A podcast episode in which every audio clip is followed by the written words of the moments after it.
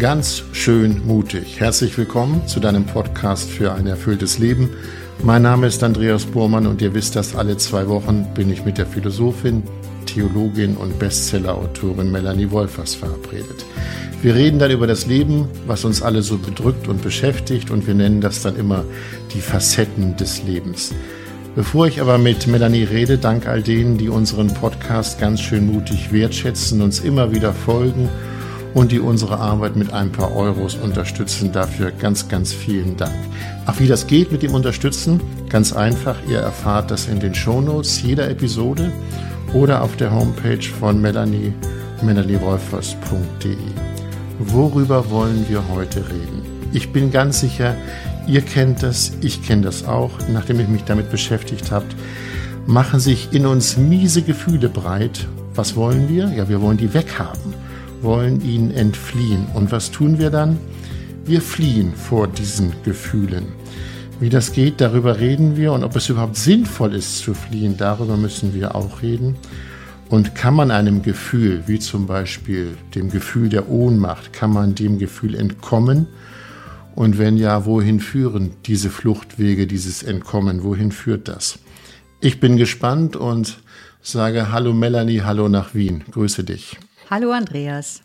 Bevor wir über die Flucht, wie ich das genannt habe, von Gefühlen, von Ohnmachtsgefühlen sprechen, habe ich eine allgemeine Frage an dich. Ich habe mich mal gefragt, inwieweit gehören eigentlich Gefühle zu unserem Leben? Sind sie wichtig?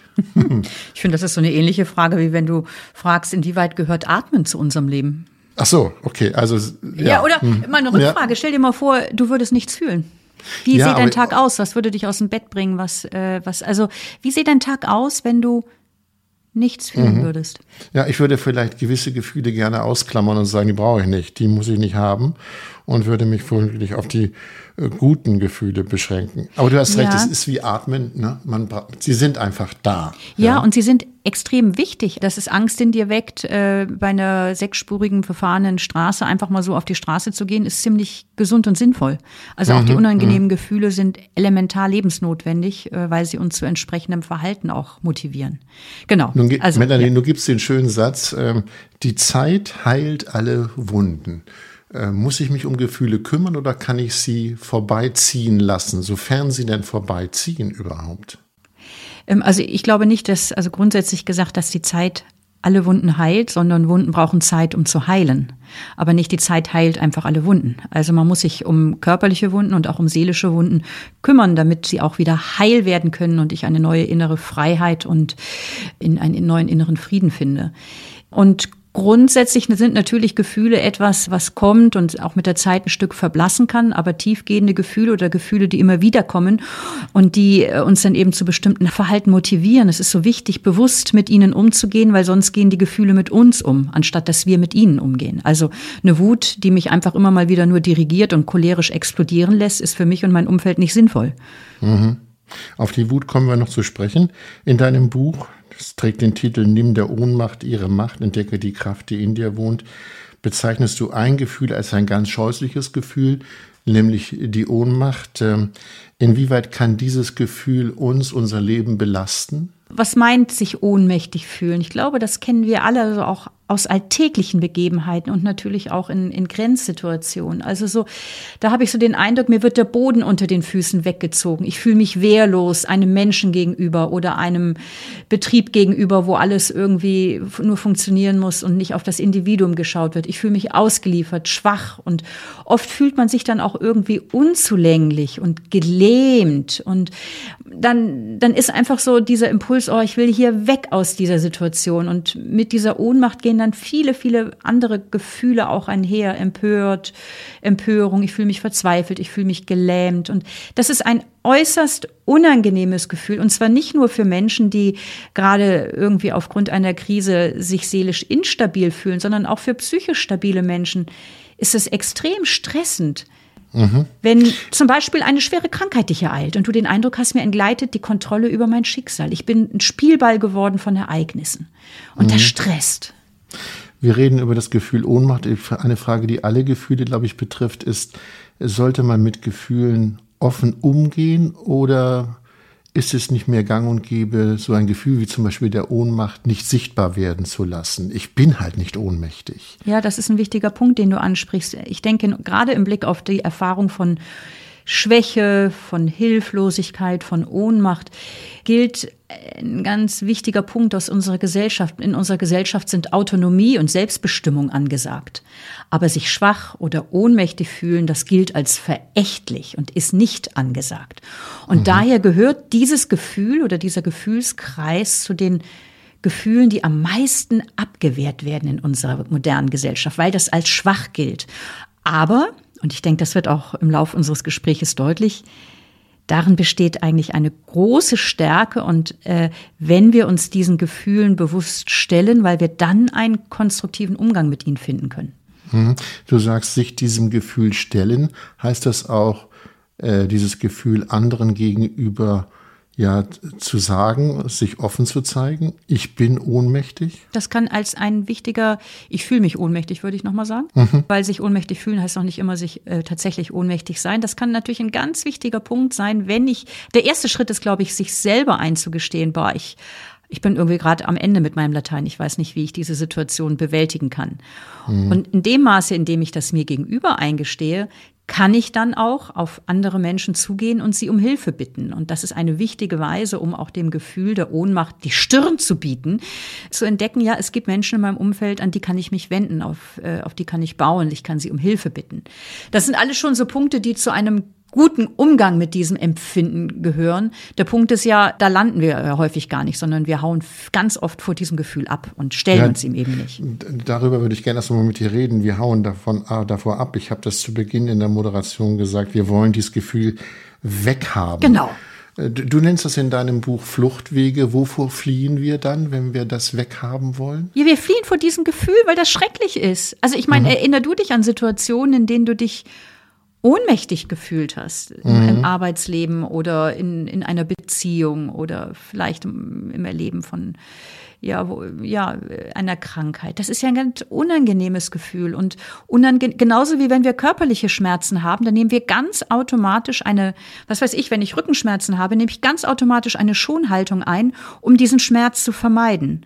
Und es passiert aber das kann auf Dauer auch ungesund sein, diese Schonhaltung. Ja, stimmt. Äh, genau. Und ganz ähnlich ist das auch im Innerse oder im seelischen, im emotionalen Bereich. Äh, es passiert so schnell, dass wir gewissermaßen eine seelische Schonhaltung einnehmen und ich spreche davon Fluchtwegen.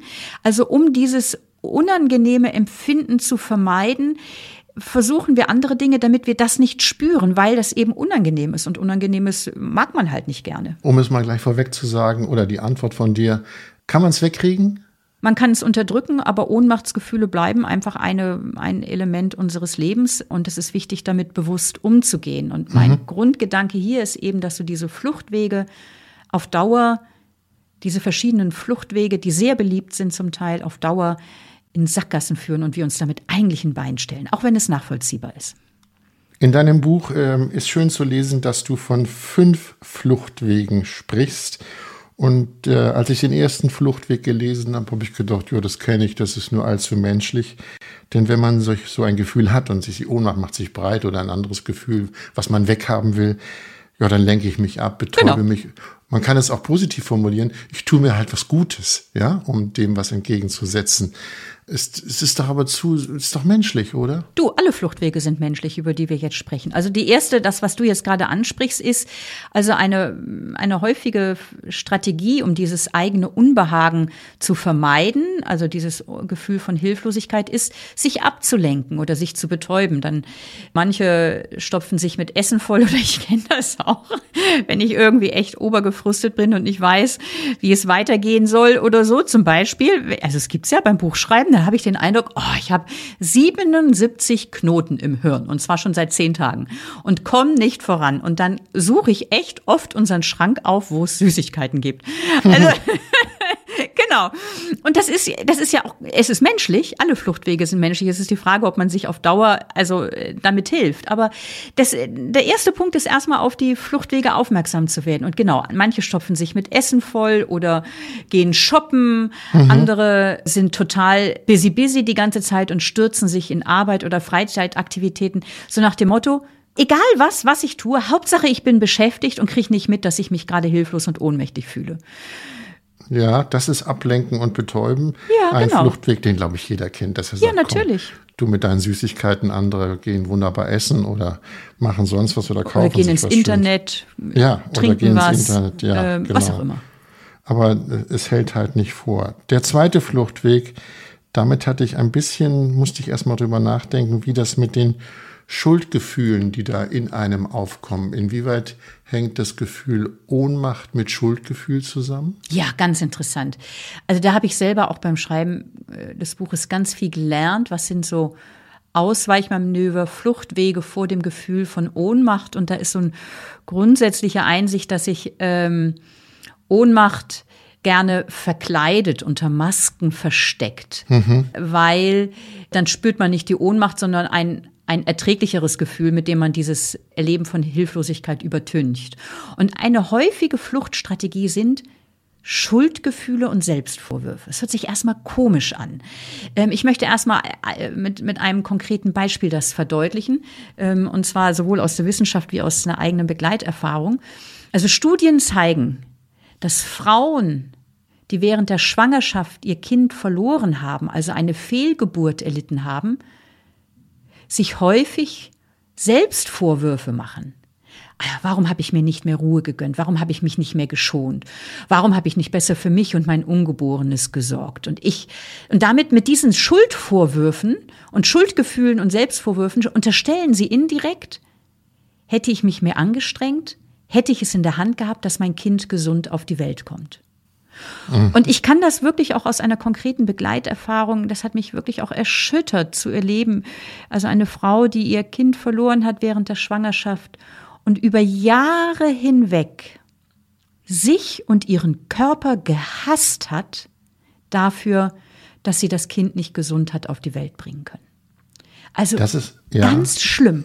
Ja. Und, und, und die hat unendlich gelitten. Und warum, Entschuldigung, du wolltest mich was fragen. Nein, nein, ich wollte erst die Geschichte, dass die Geschichte zu Ende erzählt. Sie hat unendlich gelitten. Das ist ja eine sehr ja, dramatische Situation. Wir sind bei dem Fluchtweg Schuldgefühle, Schuldvorwürfe. Gibt es die etwas, ich sag's mal, etwas weniger existenziell? Nee, ich möchte das gerne bei dem Gefühl nochmal verdeutlichen, weil es sich Ja. erstmal so komisch anhört.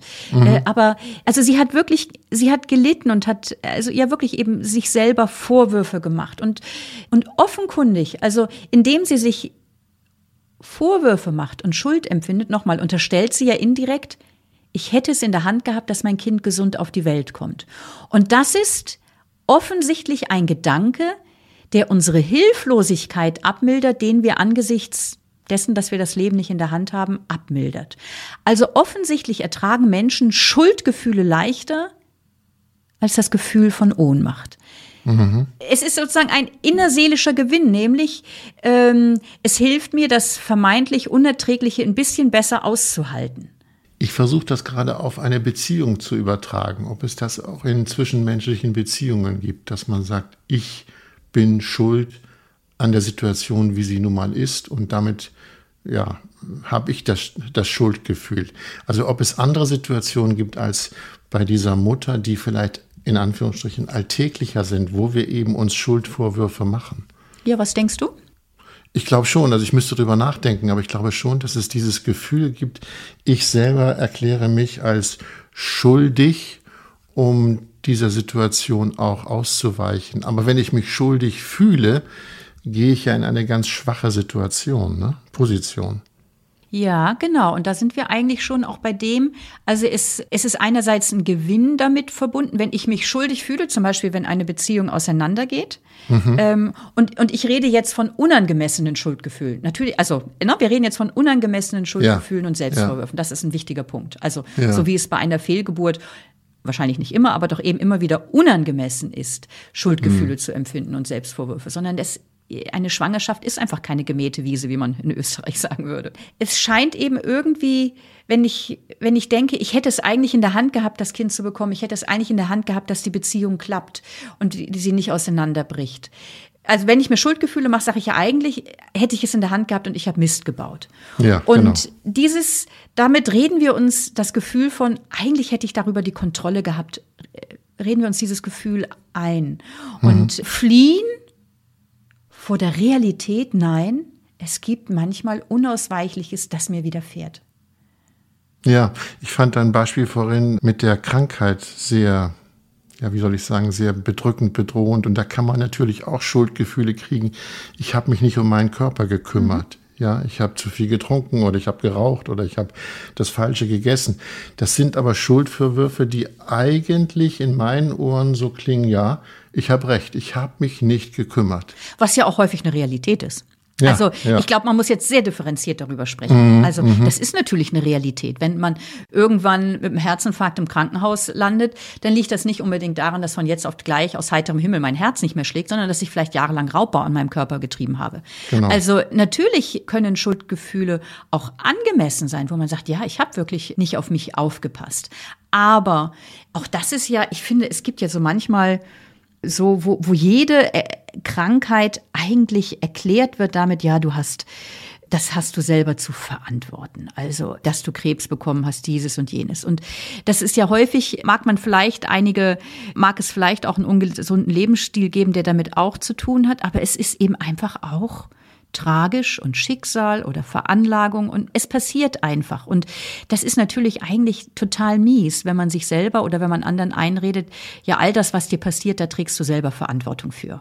Ja, äh, Melanie, um die, um das Sortieren nicht aus den Augen zu verlieren, wir sprechen von fünf Fluchtwegen. Mhm. Der erste, den haben wir benannt mit Ablenken und Betäuben, mhm. ist zwei und drei äh, Schuldgefühl auf der einen Seite und Schuldvorwürfe. Würdest du da einen Unterschied machen? Ja, ich würde noch gerne zu dem zweiten sagen, das Erleben von Schuldgefühlen und Selbstvorwürfen. Ja. Mhm. Wir haben jetzt gerade so den innerseelischen Gewinn betrachtet. Also ich bleibe jetzt noch mal bei der, äh, bei dem Verlust eines Kindes oder man ja. kann auch bei, ja, ich bleib da. Es ist scheinbar erträglicher Schuldgefühle zu erleben, als dass ich mich ohnmächtig fühle angesichts des Todes. Aber dieser innerseelische Gewinn ist ganz teuer erkauft, denn es hindert mich daran, dass ich mich mit dem Geschehenen wirklich auseinandersetze mhm. und das Unausweichliche annehmen lerne. Und dadurch beeinträchtige ich die Verarbeitung dieses Schicksalsschlages oder die Verarbeitung einer Trennung, wenn ich nur bei den Selbstvorwürfen bleibe. Also man klebt gewissermaßen ein Pflaster auf die aufgesprochenen Gefühle von Sinnlosigkeit und betäubt sie, aber ich lasse die Gefühle auch chronisch werden, weil ich sie nicht verarbeite. Mhm. Die Stichwörter mit dem Gefühl bewusst umgehen und auseinandersetzen würde ich gerne noch mal ein bisschen vertagen ja. auf später. Ja. Denn wir haben einen vierten Fluchtweg. Nee, wir sind noch beim dritten, Schuldzuweisungen. Ja, Schuldzuweisungen, genau. Genau, da, da habe ich dich ja gerade, bin ich nicht auf ja, deine genau. Frage eingegangen. Ja. Genau, das ist die andere Sache. Also das eine ist Schuld zu empfinden, das andere ist anderen die Schuld zu geben. Also, mhm. also wenn, wenn es negative Erfahrungen gibt, die man weder äh, unmittelbar erklären noch äh, unmittelbar kontrollieren kann, dann gibt es auch den Fluchtweg oder die Maske, dass man den anderen, anderen Leuten Schuld gibt. Zum Beispiel war es in der Zeit der Corona-Pandemie viel einfacher, Fehler aufzuspüren, was die Leute nicht gut machen in der Politik, in der Wissenschaft oder einen Schuldigen an den Pranger zu stellen, als anzuerkennen, ja, irgendwie sind wir als Gesellschaft diesem kleinen Virus gegenüber erst einmal auch machtlos. Und dieser Virus stellt unser gesellschaftliches Leben erst einmal auf den Kopf. Also für alles eine Erklärung parat zu haben, äh, du hast Schuld oder das sind irgendwelche Verschwörungsansätze im Hintergrund, vermittelt erst einmal so ein Gefühl von Sicherheit.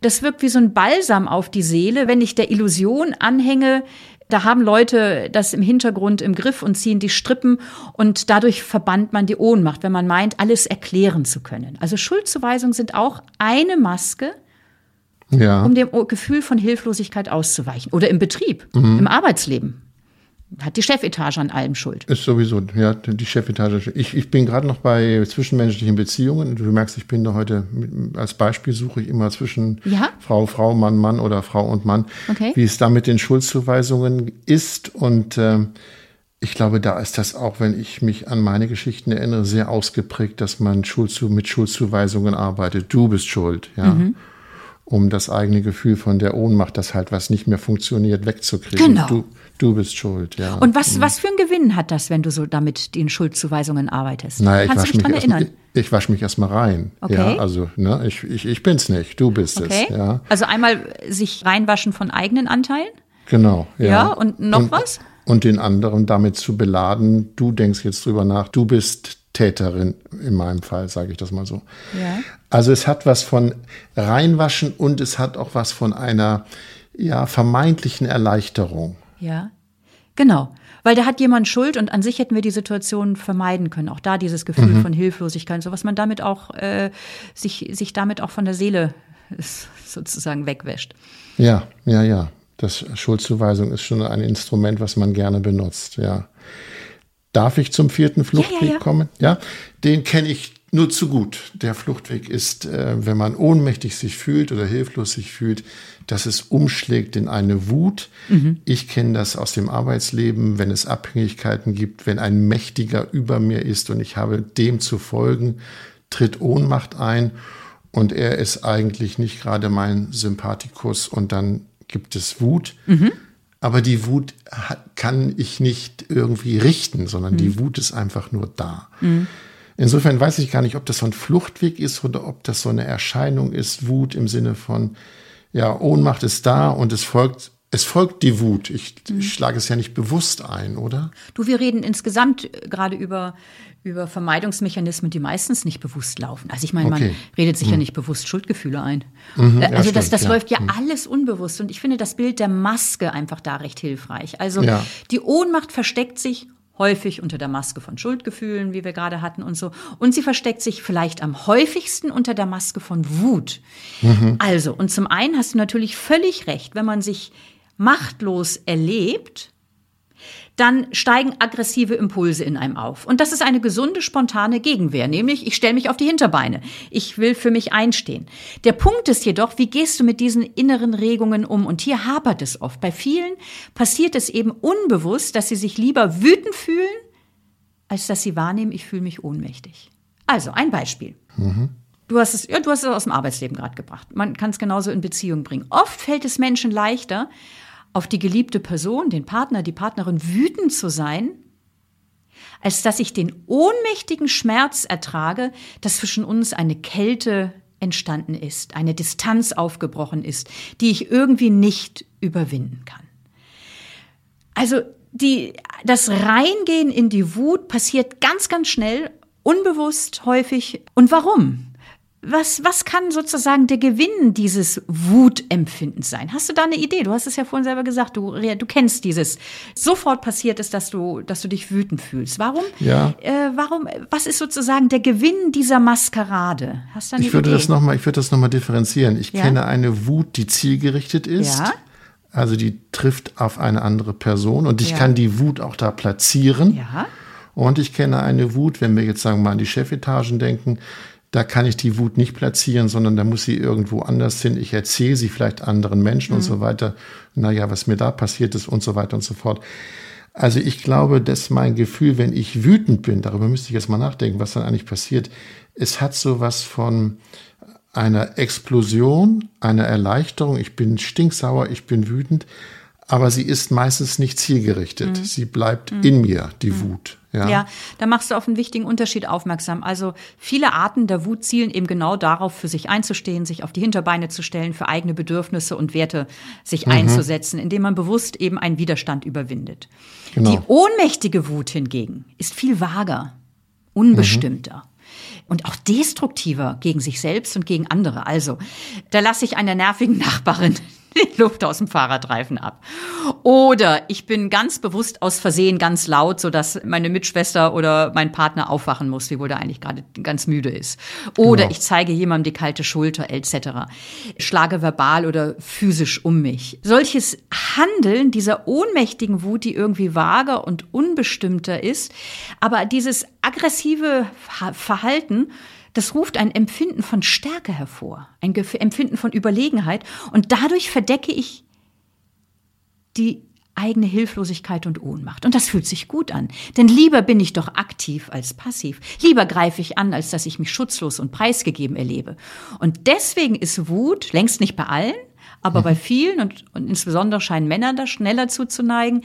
Äh, deswegen ist das äh, ist die Reaktion stinksauer zu reagieren, wenn man sich ohnmächtig fühlt, einfach eine Maske, die einem hilft, das unangenehme Erleben von ich fühle mich schwach aus dem Blick zu verlieren und sich lieber stark kraftvoll überlegen zu zeigen. Mhm. Wütend sein. Genau. Ja, genau. Mhm.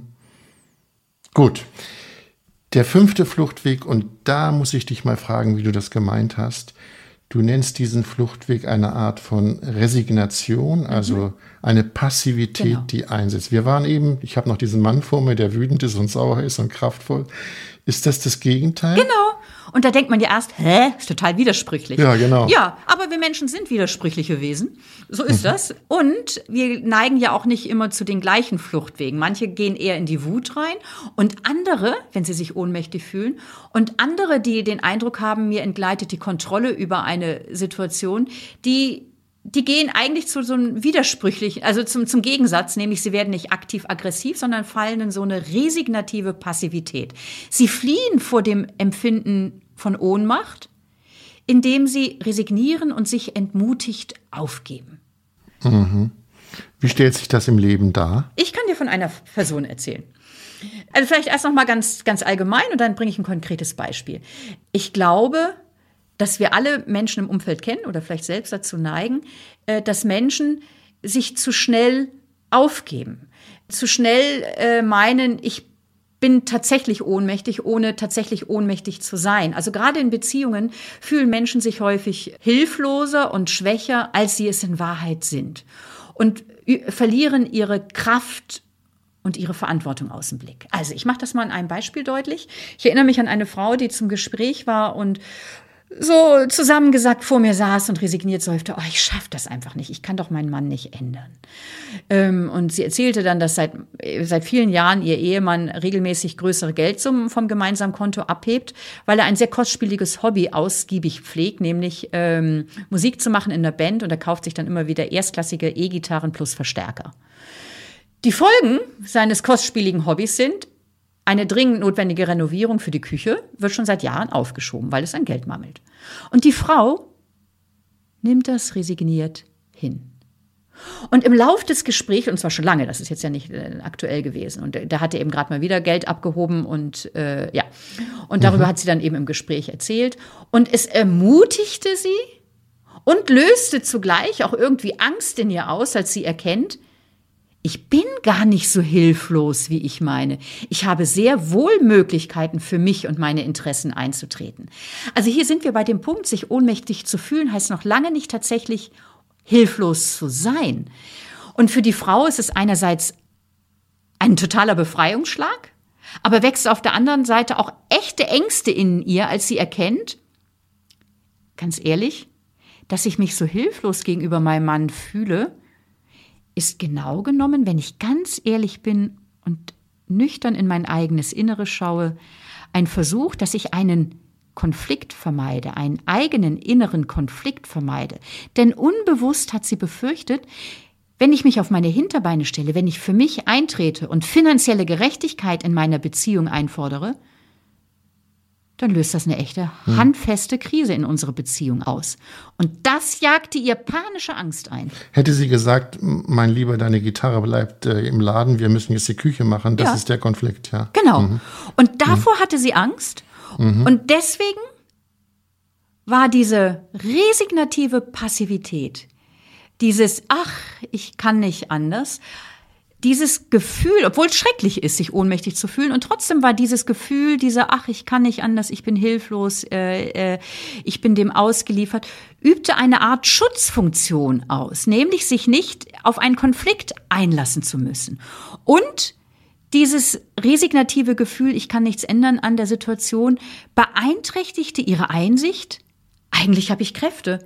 Mhm. Und es hat, es hat sie Sie ist gewissermaßen vor ihrer eigenen Kraft und Verantwortung geflohen.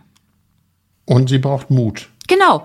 Mhm. Sie, und, ja. und, und das hat sie eben nicht. Also sie ist, und da, auch das läuft unbewusst. All das ist allzu menschlich. Wir reden jetzt nicht über, über Bösartigkeit oder irgendwas. Das ist total ja. menschlich. Ja. Ihr Gefühl, ich bin hilfloses Opfer meines Mannes im Blick auf finanzielle Gerechtigkeit in der Beziehung. Ihr Gefühl bewahrte sie vor der Herausforderung, ich werde aktiv, bewahrte sie vor der Notwendigkeit, Verantwortung für sich zu übernehmen. Genau genommen bewahrte sie es, befreite sie es von ihrer Freiheit, für sich einzustehen. Sie blieb eher Zuschauerin in ihrem Leben. Mhm. Und konnte in der Rolle der Anklage bleiben und sagen, ja, hier, du. Melanie, ich erinnere noch mal an die fünf Fluchtwege. Da hatten ja. wir Ablenken, wir hatten Schuldgefühle, wir hatten Schuldzuweisung, ja. wir hatten die Wut, wir hatten die Resignation und ich habe dir zugehört und es kamen so Begriffe wie mit dem Gefühl Ohnmacht bewusst umgehen, sich damit auseinandersetzen. Ja, was tun mit dem Gefühl der Ohnmacht, wenn ja. ich mich damit auseinandersetze? Was mache ich denn dann? Ja, der erste Punkt, glaube ich, ist ganz, ganz entscheidend. Wir haben jetzt über fünf Fluchtwege gesprochen Mhm. Und die führen alle in eine Sackgasse, das zu erkennen. Also, wenn ich auf Dauer, also zum Beispiel das Thema Wut. Menschen können sich und ihrem Umfeld genau dann sehr gefährlich werden, wenn sie sich ohnmächtig fühlen. Also es, Wut kann da ungemein, ohnmächtige Wut kann ungemein destruktiv sein und löst nicht das Problem. Oder Schuldgefühle und Selbstvorwürfe. Äh, da hat sich die Frau, von der ich gesprochen habe, jahrelang zerfleischt und hat eben diese Wunde, dass sie ihr Kind verloren hat, nicht verarbeiten können, weil sie sozusagen auf einer falschen Baustelle gearbeitet hat. Sie hat sich Vorwürfe gemacht, anstatt sich mit dem mit der brutalen Wahrheit auseinanderzusetzen, ja, wir haben das Leben nicht in der Hand, der Tod ist eine Realität. Also, mhm. das erste ist total wichtig zu erkennen, die Fluchtwege, wenn ich auf Dauer diesen Fluchtwegen erliege, dann manövriere ich mich in Sackgassen hinein. Es wird zwar das Ohnmachtsgefühl abgemildert, aber beeinträchtigt die Verarbeitung des zugrunde liegenden Geschehens. So, das ist ein ganz wichtiger Punkt. Also, und ich glaube, grundsätzlich ist es so wichtig, den, den Preis zu sehen, den wir zahlen dafür, wenn wir auf Dauer das Gefühl von Ohnmacht und Hilflosigkeit verdrängen. Wir stellen uns auf Dauer ein Bein. Und das ist der erste mhm. entscheidende Impuls, um zu sagen, okay, ich möchte anders mit meinem Ohnmachtsgefühl umgehen. Und das ist eben, du fragst ja, wie sieht denn gute Gefühlskultur aus? Der erste Schritt besteht darin, dass ich wahrnehmen lerne, diese Empfindungen. Ich fühle mich schwach, ich fühle mich hilflos, ich fühle mich ohnmächtig, dass ich das wahrnehmen lerne und benennen lerne. Und das hört sich leichter an, als es ist. Es braucht manchmal echt viel Zeit und ganz geduldige Aufmerksamkeit, um solche unangenehmen Gefühle wie Ratlosigkeit, wie Schwäche überhaupt zu spüren. Mhm. Also ich komme aus einer Familie, da galt zum Beispiel aus einer Arztfamilie, Indianerherz kennt keinen Schmerz.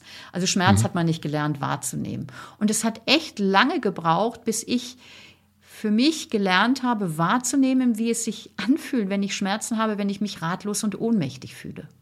Das ist der erste entscheidende Schritt. Wahrnehmen und benennen lernen. Ein zweiter? Der zweite ist, achte darauf, dass du dich von diesen Gefühlen nicht einfach wegschwemmen lässt. Also nimm bewusst die Rolle einer Beobachterin ein.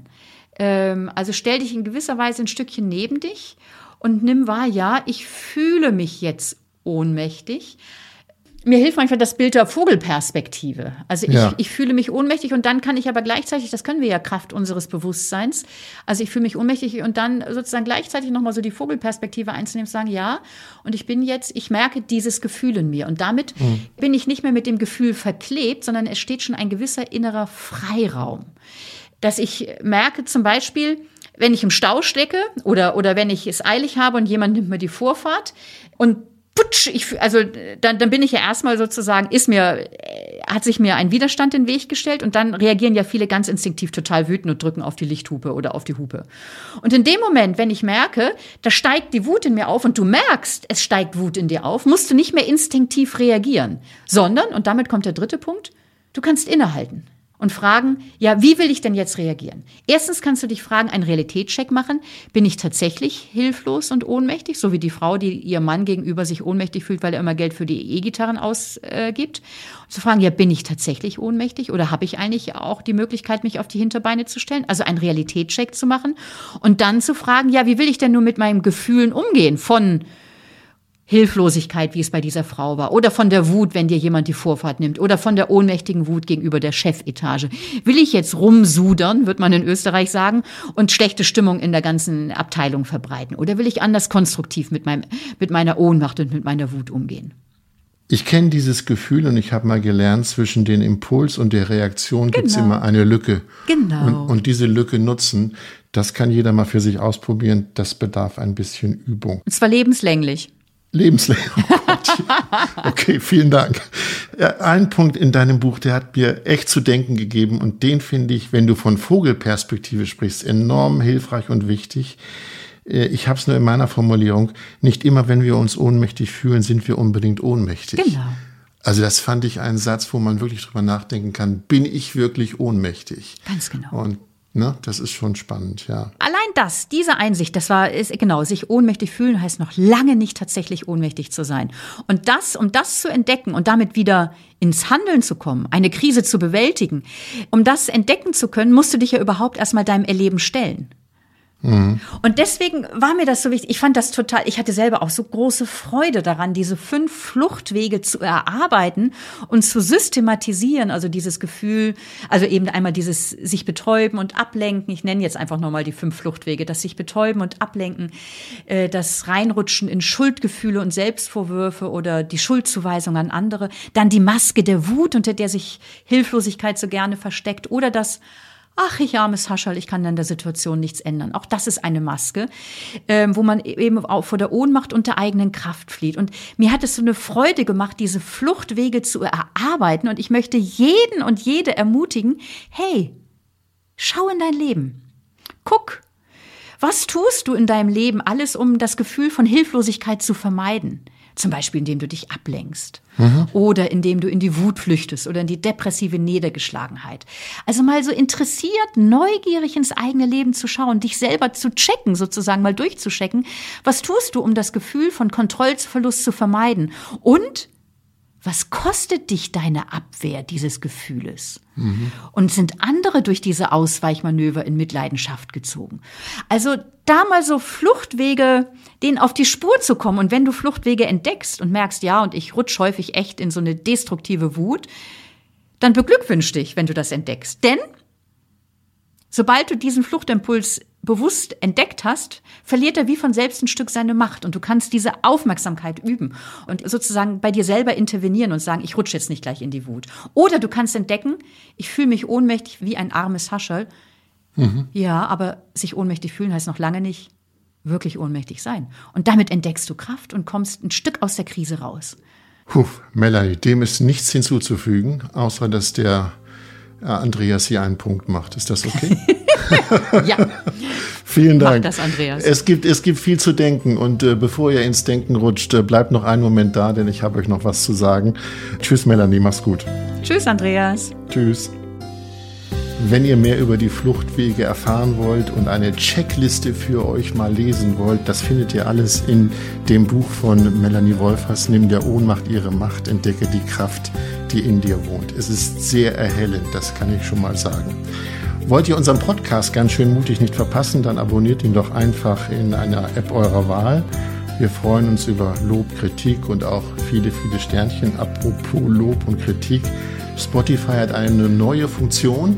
Dort könnt ihr auch diesen Podcast kommentieren, schreiben, wie er euch gefällt oder ihr könnt da was reinschreiben. Das ist neu bei Spotify.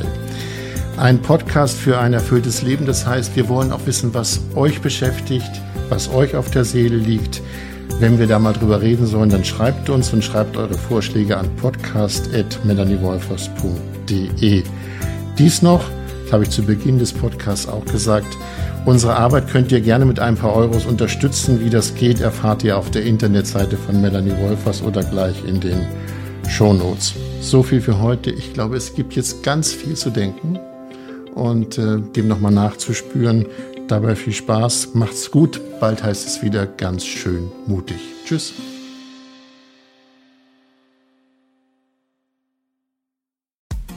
Frauenstimmen.